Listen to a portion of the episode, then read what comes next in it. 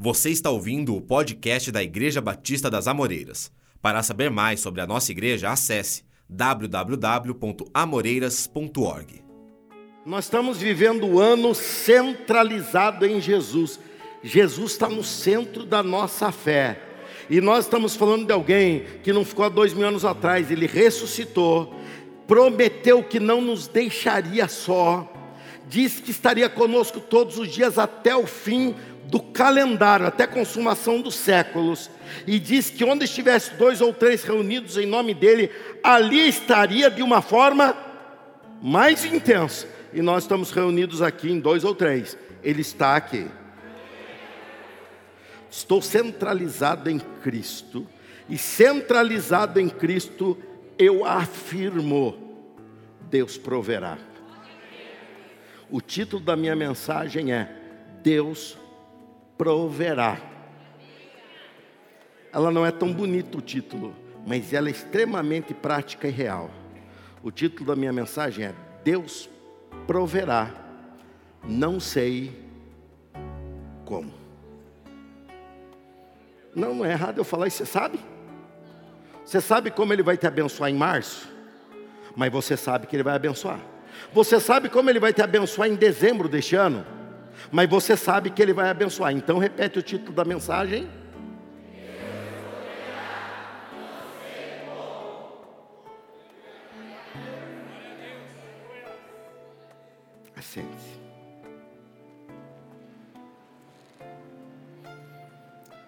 Nós estamos vivendo uma geração extremamente perigosa. A nossa fé sempre foi atacada em todas as gerações. Nos primeiros séculos foi atacada até com violência física, de morte.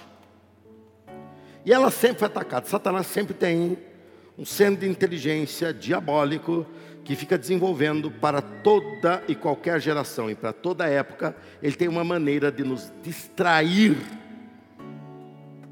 e nos afastar do que Deus quer para cada um de nós.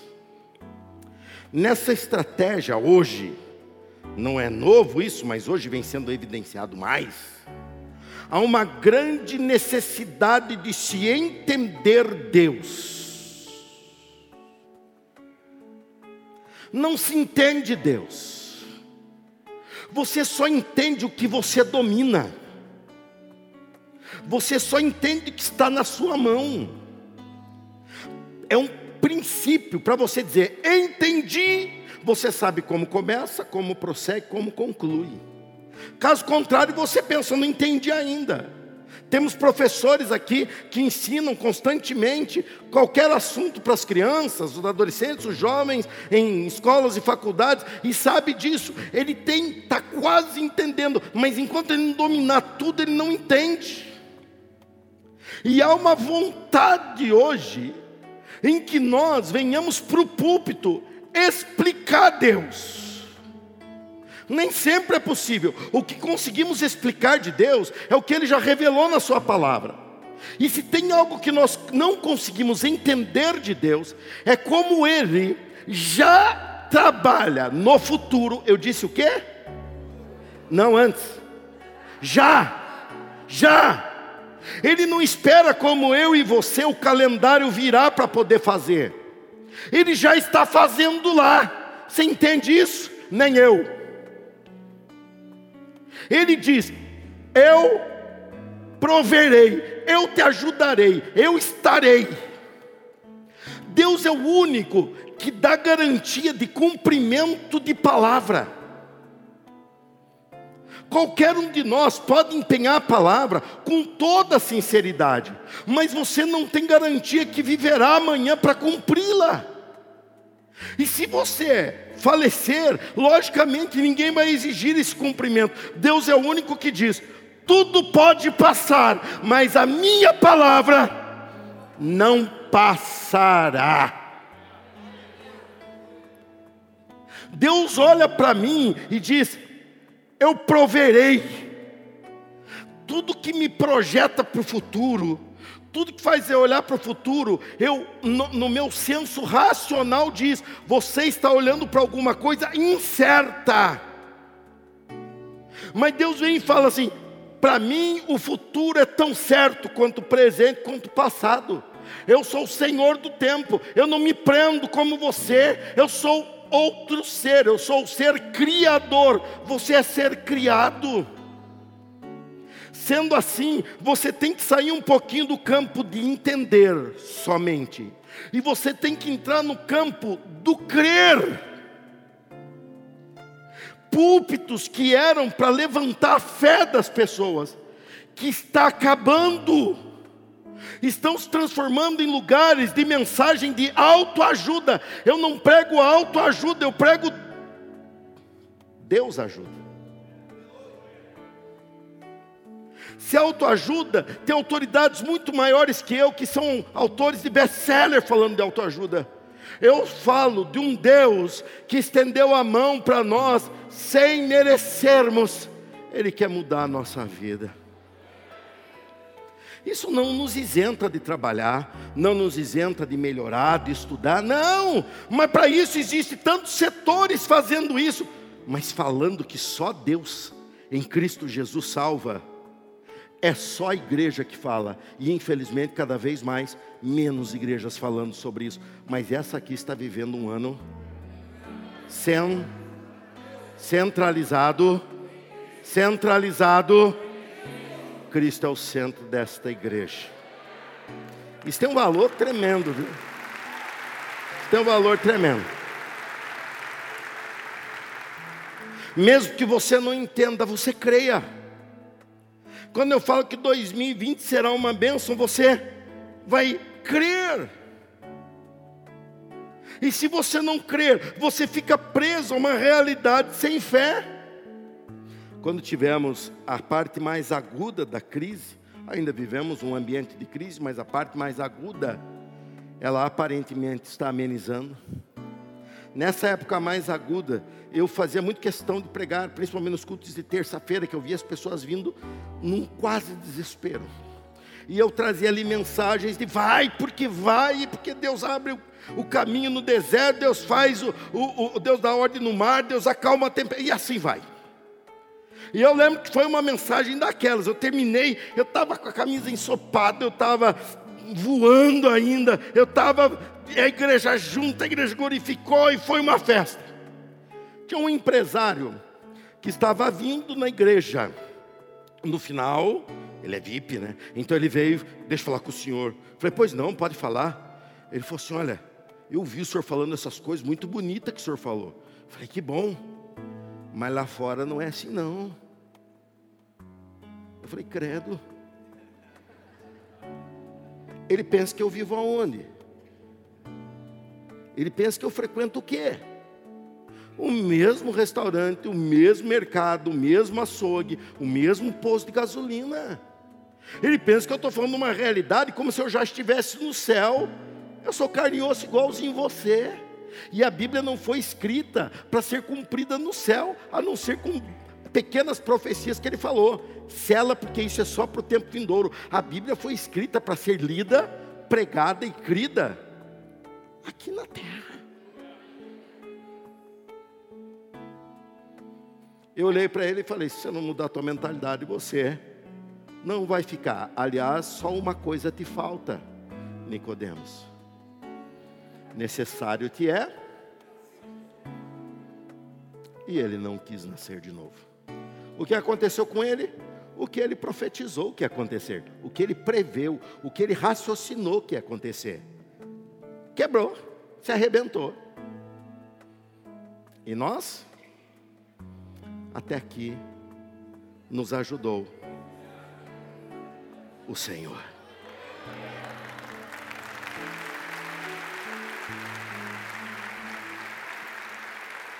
Deus proverá, não sei como, mas que Ele vai prover, Ele vai. Abra sua Bíblia em Ezequiel capítulo 37, vamos ler a poderosa palavra de Deus. E agora, em especial, um dos textos mais lindos na descrição.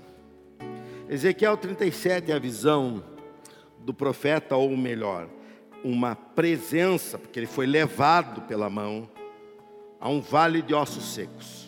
É sobre isso que vou falar com vocês nos próximos 30 40 minutos, porque temos ainda a Santa Ceia, que é a maior festa do nosso culto ao Senhor. É uma ordenança de Deus. Está escrito assim a Bíblia Sagrada: A mão do Senhor veio sobre mim, e o Espírito do Senhor me levou a um vale cheio de ossos secos. Você pode pensar que era um depósito de ossos, você está errado. Para e pense comigo. Lembra-se da batalha entre Davi e Golias, isso se deu num vale chamado Elá. Eu já tive a oportunidade de visitar esse lugar. De um lado é uma colina, de outro é outra colina. E era comum que os exércitos se encarassem de cima das colinas. E então se dava o grito da batalha e eles desciam, e no vale eles se matavam. O que ele está visitando é um cenário onde aconteceu uma batalha. E quem estava ali de ossos secos foram os perdedores, os que morreram na batalha. Ele está num vale onde existiu uma batalha, e nessa batalha muita gente morreu.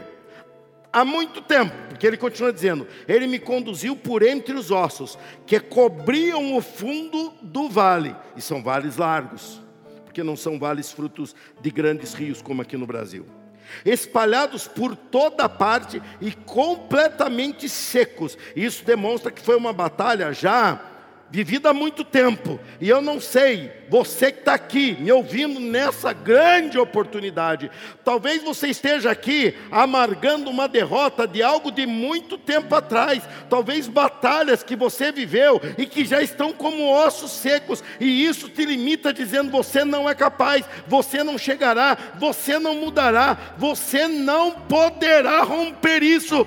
Deus está te dando uma experiência, está te levando a um ambiente que você não queria visitar, porque eu não vejo ninguém dizendo, eu estou fazendo uma excursão para um lugar que é um cemitério. Ninguém quer visitar o lugar de uma derrota, ninguém quer visitar o lugar de uma morte, mas Deus tem uma nova realidade para ministrar em você nessa, nesse ambiente. Então vá nesse ambiente com coragem. Deus vai te surpreender. Deus vai te surpreender. Chegou nesse ambiente, então Deus lhe perguntou, versículo 3: Filho do homem, acaso esses ossos podem voltar a viver? Respondi, diz Ezequiel: O Senhor, ó Senhor soberano, tu sabes, só tu o sabes, ó Senhor soberano, só tu o sabes. Então ele me disse: profetize a esses ossos e diga: ossos secos, ouçam a palavra do Senhor.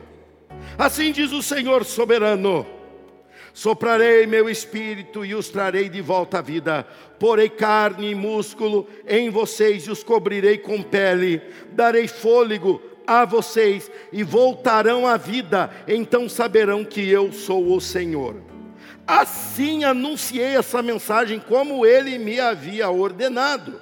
De repente, enquanto eu profetizava, enquanto eu falava ossos secos, ouviu-se em todo o vale o barulho de ossos batendo uns contra os outros, e os ossos de cada corpo estavam se juntando. Enquanto então, enquanto eu observava, músculos e carne se formaram sobre os ossos. Em seguida, pele se formou para cobrir os corpos, mas ainda não estavam mortos não estavam mais secos, não mais esqueleto, não mais esqueleto, mas já estavam com forma, com pele, com aparência, mas não estavam vivos. Então ele me disse: Filho do homem, profetize aos ventos, anuncie-lhes uma mensagem e diga: Assim diz o Senhor soberano, ó fôlego venha dos quatro ventos, ou norte, sul, leste, oeste, sobre, sopre nesses corpos mortos, para que voltem a viver. Anunciei a mensagem como ele me havia ordenado, e Espírito entrou nos corpos. Todos eles voltaram à vida e se levantaram e formavam um grande exército. Então ele me disse: Filho do homem, esses ossos representam todo o povo de Israel. Eles dizem: Tornamo-nos ossos velhos e secos, não há mais esperanças. Isso quer dizer sequidão nos ossos, falta de esperança. Nossa nação acabou qual era a realidade deles? Nossa nação acabou.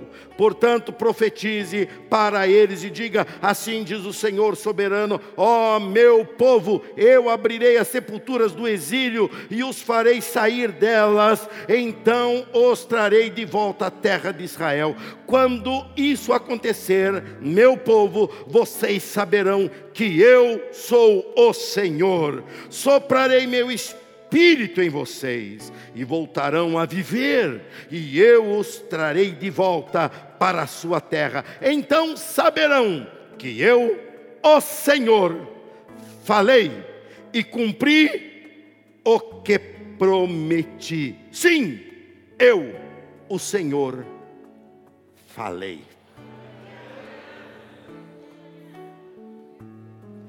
Deus proverá, não sei como, Deus proverá, não sei de que maneira.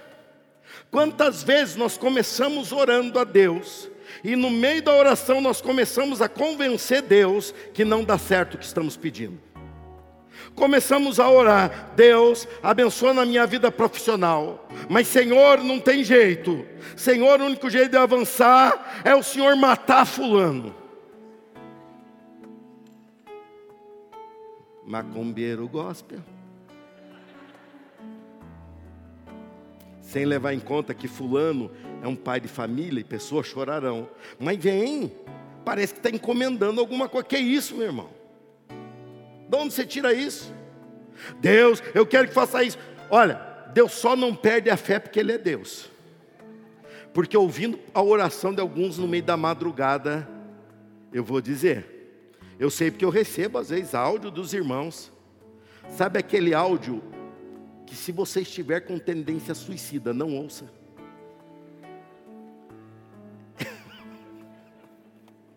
É o que às vezes eu recebo da crentaiada.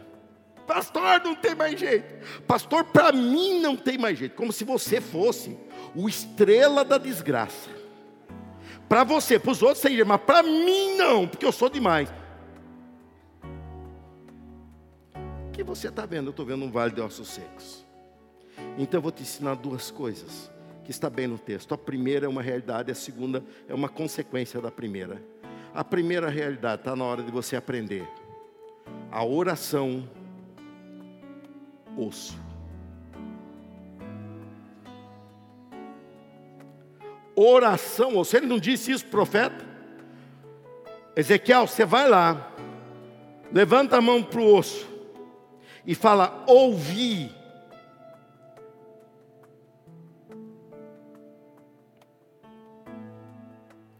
Ninguém quer orar por osso. Ninguém quer orar por uma situação que é osso. Ninguém quer ajudar uma situação que é osso ressequido, osso antigo. Ninguém quer prestar ajuda, por quê? Porque é uma situação perdida. Eles declaravam, o próprio Deus dizendo ao seu profeta: eles dizem, a nação de Israel acabou. Para eles aquilo acabou, aquela batalha teve fim, e o fim dela foi trágico. Deus começa mexendo com você dizendo: começa a orar por osso, começa a profetizar sobre o osso. Guarde bem isso: ninguém ora por osso se não for por obediência. Ninguém ora por uma situação perdida se não for por obediência.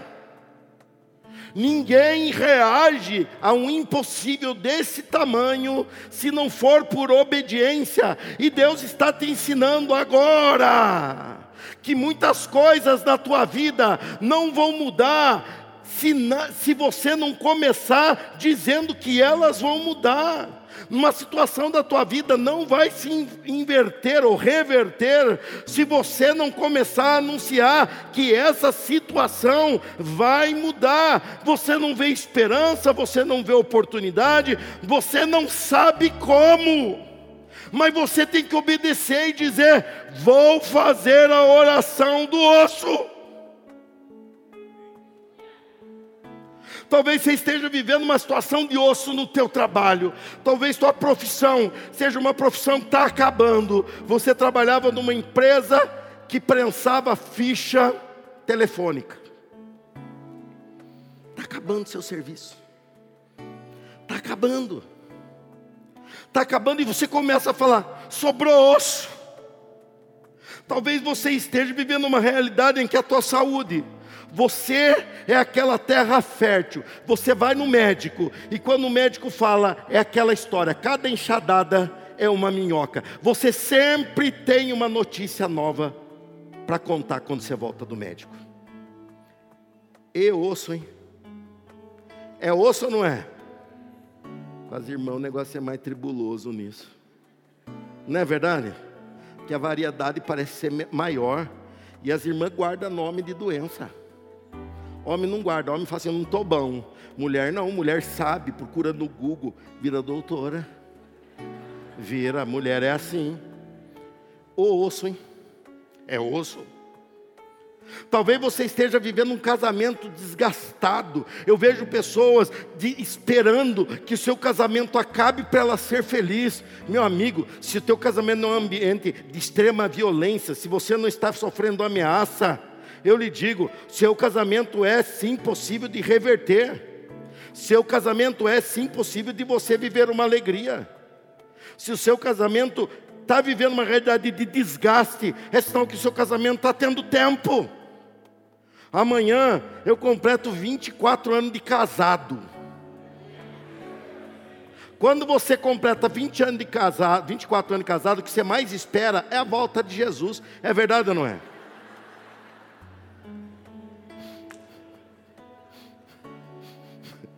Que você já é um santo na terra, né?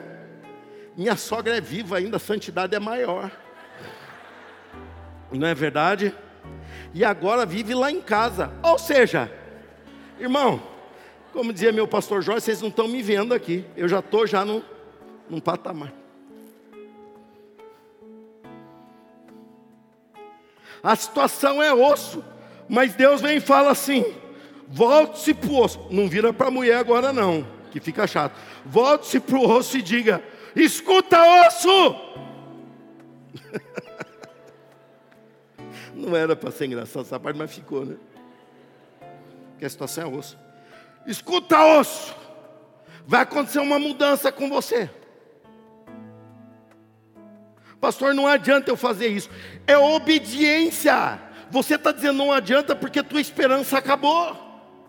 Você diz: não adianta eu chegar lá no meu serviço e tentar, não adianta eu tentar aprender uma outra profissão, já passou meu tempo, eu já não consigo mais. Não adianta, não, não adianta você que é uma moça, está procurando um relacionamento sério, não adianta você falar assim: ah, acabou, não tem mais moça, não adianta você falar isso, você tem que agir na obediência. E na obediência ele diz: volte-se para o osso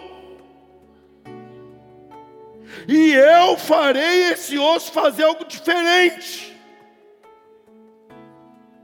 Oração de osso começa por obediência, e a maior dificuldade nossa em orar pelo osso é que o osso não nós não vemos nele capacidade nenhuma de retribuição.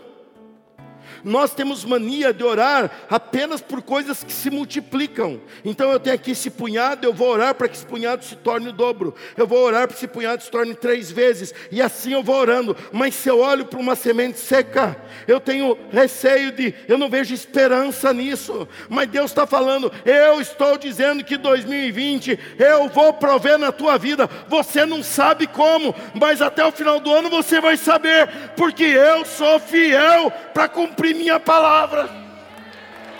Eu sou fiel.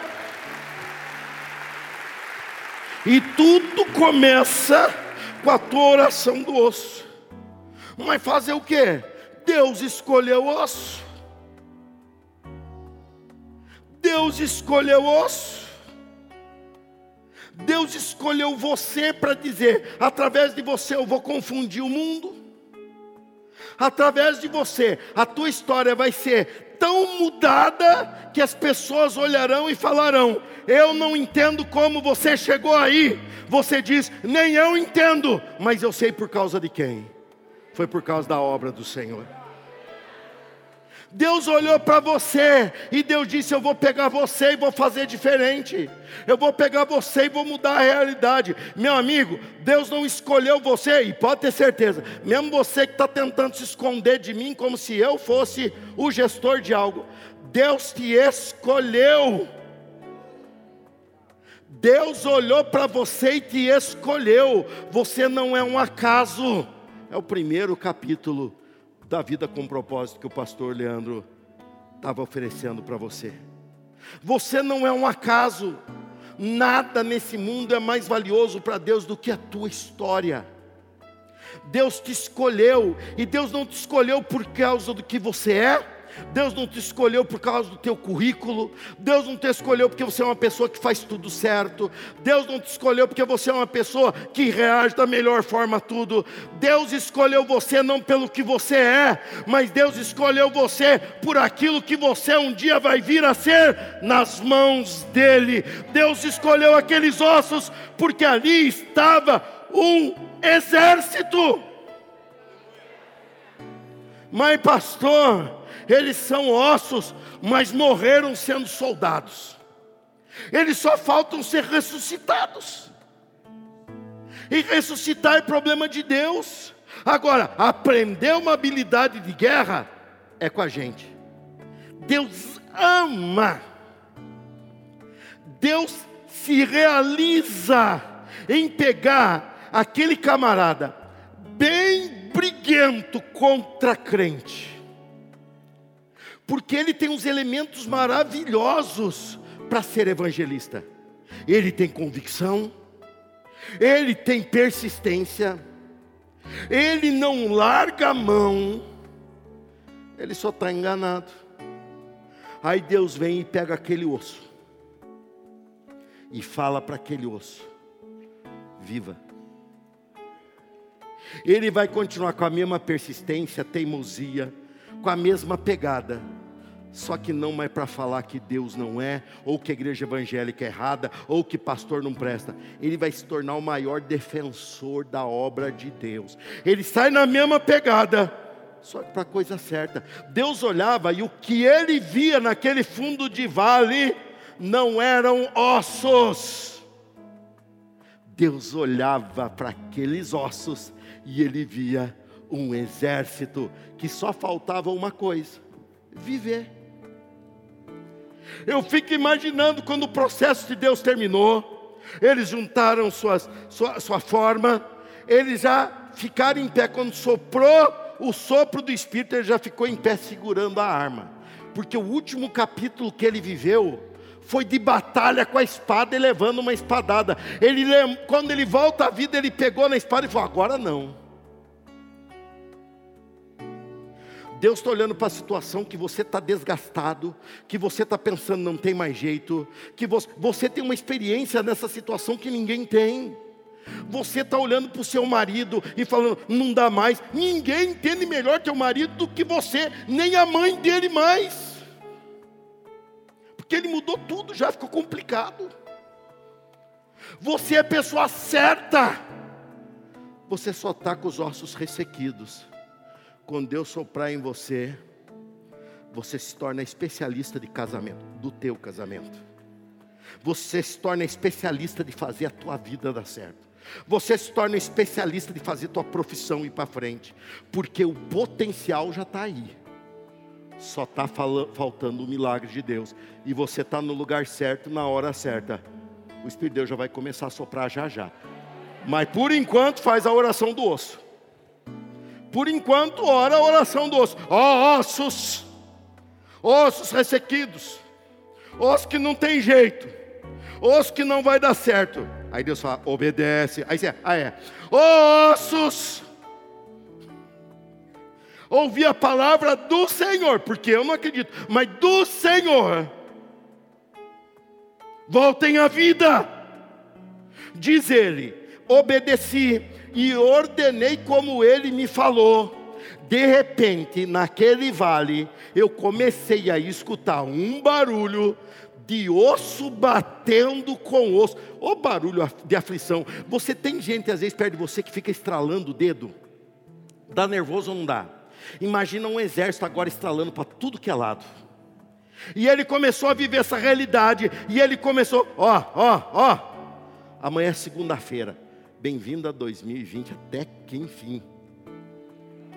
Amanhã é o dia que eu vou resolver coisas da igreja, vou ligar e a pessoa vai atender. Amanhã é o dia que eu vou tentar resolver alguma coisa, a pessoa não vai falar, só dia 6. Não é assim? Chegou dia 6, vai ser amanhã, em nome de Jesus. O Brasil vai começar a girar, não vejo a hora desse país ir para frente. Chega lá naquele vale de ossos secos e fala assim: ossos secos, vivam. Você trabalha em mesa, chega na tua mesa, põe as mãos e fala: osso seco. Precisa mudar essa realidade. Você está desempregado, pega teu currículo, põe a mão e fala: osso seco. Eu não vou ficar dando ouvido para noticiário, eu não vou ficar dando ouvido para estatística. Eu dou ouvido para a palavra de Deus. E a palavra de Deus manda eu ministrar uma realidade diferente.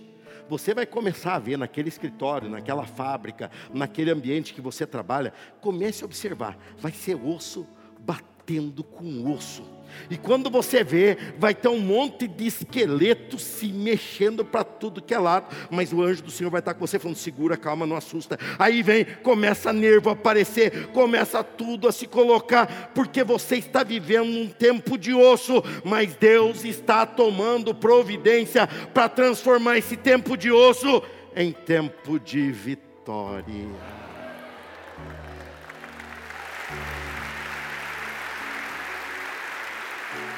E você vai perceber um grande avanço. Você vai olhar para tudo aquilo e vai falar assim: melhorou muito. Ele olhou para aquele ambiente e ele não via mais um vale de ossos secos, ele via um vale cheio de homens homens com toda a sua forma, homens com toda a sua, a sua, é, a sua vida na pele, aos olhos, a sua vitalidade aos olhos, porém ele olhava e nenhum deles estava respirando, ou seja, fez tudo como devia fazer, estava tudo quase pronto, só falta uma coisa: a vida. Eles estavam mortos. Irmãos, isso exemplifica muito bem a nossa capacidade de ir até um certo ponto. A ciência vai até um certo ponto, a medicina vai até um certo ponto, a, a, a as pesquisas científicas vão até um certo ponto, mas falta uma pecinha. Uma pecinha que sem ela nada daquilo tem valor. Essa pecinha, no Antigo e no Novo Testamento, ela tem a, a representação de um sopro, de um fôlego, que traduzido quer dizer espírito. Estava tudo ali daquele jeito, porém, oração de osso não resolve, ele prepara. Oração de osso não conclui, ele começa. Ela é necessária. Deus mandou que ele fizesse, mas não era tudo que ele tinha que fazer. Mas agora o profeta entrava num ambiente melhor de se viver. Embora nada tivesse ainda acontecendo, o exército ainda não existia, mas não existia mais o vale de ossos secos. Deus olha para ele e fala assim: agora faz uma segunda oração. Faz a oração do Espírito.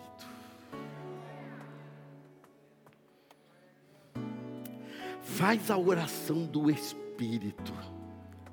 A oração do Espírito é a autoridade no mundo espiritual e físico que parte do próprio Deus, que muda a realidade, que faz o que ninguém consegue fazer, que muda o que ninguém consegue entender. A oração do Espírito é aquela que ele fez, que ele profetizou num melhor tempo, mas orou aquilo, aquilo que já tinha começado, mas ainda não tinha terminado. Ele levanta as mãos e fala: Ó oh, Espírito de Deus, venha dos quatro cantos, norte, sul, leste, oeste, e entre nesses corpos que estão mortos que eu já vi um grande milagre acontecendo, mas por enquanto esse milagre ainda não tem utilidade. É necessário o teu sopro. E sabe assim, ó, como se tivesse com aquele tórax assim, ó, parado, estático. De repente, todos aqueles milhares de soldados, de uma vez só fizeram assim, ó. E o que ele tinha na mão não era mais um vale de ossos secos ou um vale de cadáveres. O que ele tinha na mão era um vale cheio de soldados. Deus tirou dele uma realidade de derrota e deu um grande exército. A partir da derrota que ele tinha, Deus levantou um grande exército em sua mão. Deus tem deixado você viver e tem assistido você viver realidades de vergonha, de prejuízo, de tristeza, mas Deus, nessa mesma realidade, Deus vai mudar, Deus vai te honrar, e você vai se espantar quando você ver situações que você dava por perdida, de repente elas farão assim, ó, e passarão a viver.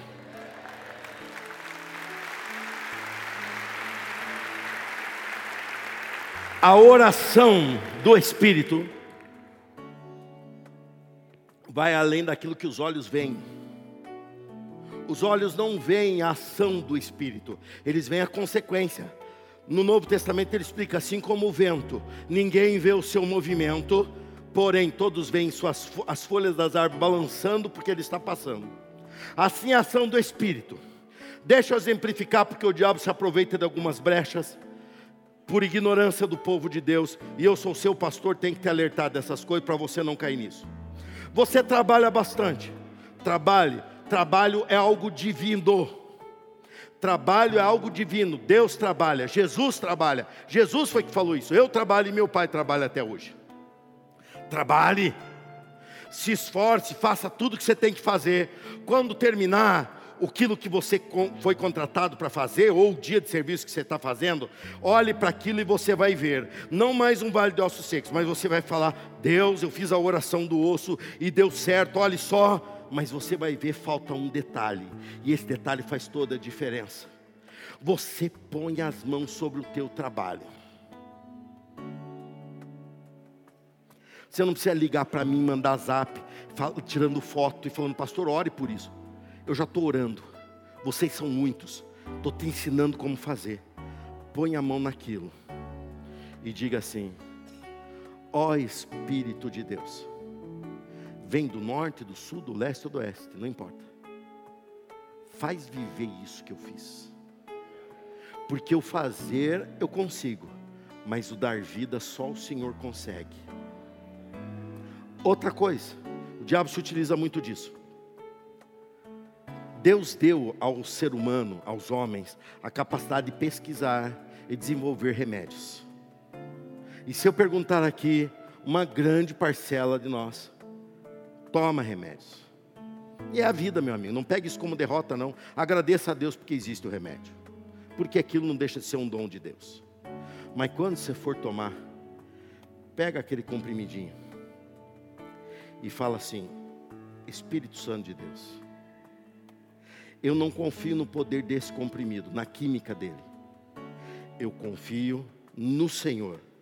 E eu tomo esse comprimido em nome de Jesus. Se você, dia 8, agora depois da campanha, você for sair de viagem, certifique-se sua habilitação. Ó, oh, sou habilitado. Eu sou a categoria Z. É o que pilota zebra. Eu sou demais. Eu sou, eu sou demais, categoria Z. Você olha isso, tudo certinho, tudo certinho. Na hora que você for sair, põe a mão no volante do seu carro e fala: Ó oh, Espírito de Deus, sopra dos quatro cantos e abençoa a minha viagem. Isso que eu estou ensinando para vocês agora. Satanás fica furioso, porque ele está sendo destruído em estratégias antigas que ele está judiando a muitos que estão aqui, e ele não vai conseguir prejudicar mais.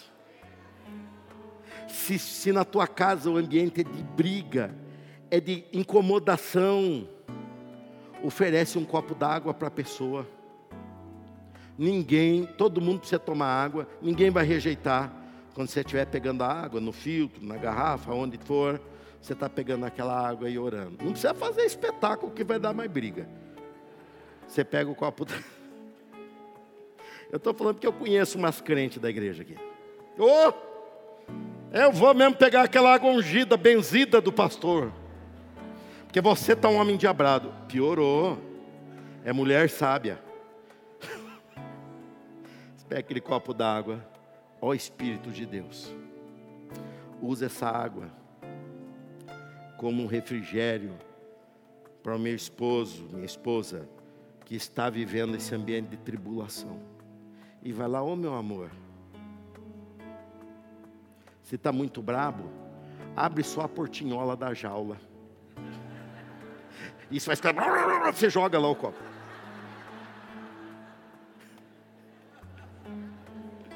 Prudência, prudência. Faça a oração do Espírito.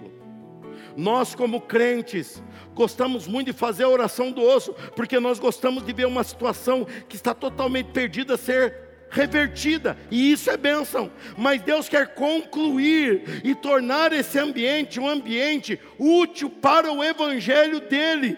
Deus não queria apenas transformar aquele ambiente de ossos num ambiente de aparência de vida. Deus queria que eles se tornassem verdadeiramente vivos para realizar aquilo que Deus tinha na vida deles. Ore por tudo que você vive. Você tem tua habilidade, use tua habilidade, mas no final deu a peça que faz toda a diferença. Ó oh, Espírito de Deus. Eu faço isso quando preparo minha mensagem, minha gente. Prego há 25 anos, estou completando, vou completar exatamente amanhã. Há 25 anos atrás, a essa hora, meu coração estava desse tamanho. Porque eu estava deixando todos meus amigos, toda a minha família, tudo para trás, para ir para aquilo que eu não tinha noção do que seria. Mas Deus olhou para mim e falou: Eu sou o Deus da provisão. 25 anos depois, eu estou numa linda igreja. E não estou falando do prédio, não. Eu estou falando é de vocês. Numa linda igreja que vive em paz.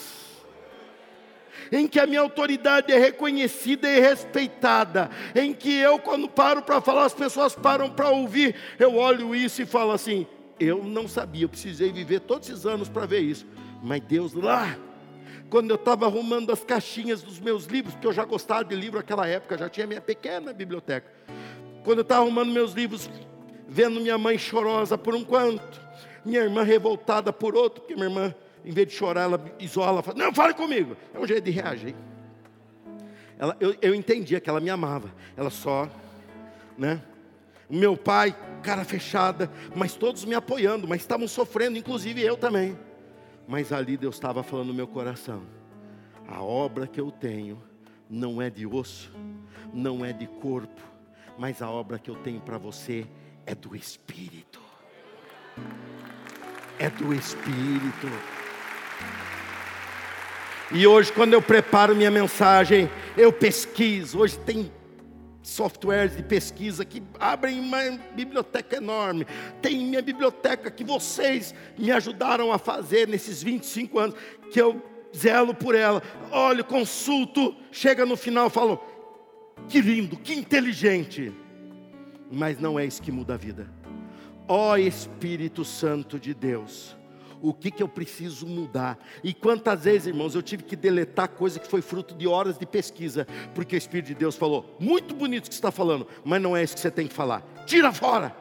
E eu tirava. Quantas vezes, durante do culto da manhã para a noite, que eu prego a mesma mensagem, quantas vezes eu parei para estudar para o culto da noite, Deus falou: Isso que você falou era para o culto da manhã, agora muda para o da noite, porque lá tem um povo que precisa me escutar de um jeito diferente. E eu questiono, bem capaz, a obra é de Deus. Eu falo: Deus proverá, eu não sei como.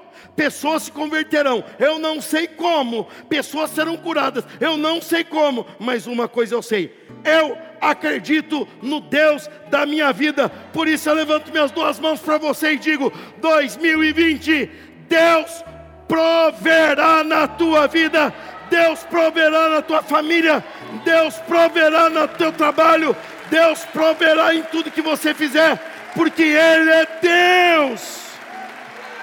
Eu não sei como ele vai fazer, mas assim que ele fizer, vem e me conta. Mas eu sei que ele vai fazer. Não sei como, mas eu sei que ele vai fazer. Sabe por quê? Porque eu posso passar. Eu posso não terminar o ano aqui para poder confirmar, mas Deus zela pela sua palavra. E ele disse ao profeta: Agora volta e avisa ao meu povo que eles reanimem a sua esperança, porque só então eles saberão que eu sou o Senhor e que eu cumpro o que prometi. Se coloque em pé comigo. Deus proverá. Muitas vezes não entendemos, mas temos que crer. A obra se concretizou, porque se enfrentou a época do osso, porque não fugiu do osso, não parou na véspera, mas foi até o fim. E o que eu vejo em pé aqui, não é um povo que mora num lugar desprivilegiado, não são pessoas que têm uma vida difícil, tudo isso pode ser verdade para muitos de nós, mas o que eu olho aqui, em todos vocês, desde o cantinho lá, aquele fundo ali, essa frente ali, lá, daquele lado lá, eu vejo um exército vivificado pelo Espírito Santo de Deus. Você ouviu o podcast da Igreja Batista das Amoreiras. Para saber mais da nossa igreja, você pode nos seguir nas redes sociais Facebook, Instagram e YouTube, com o nome IB Amoreiras.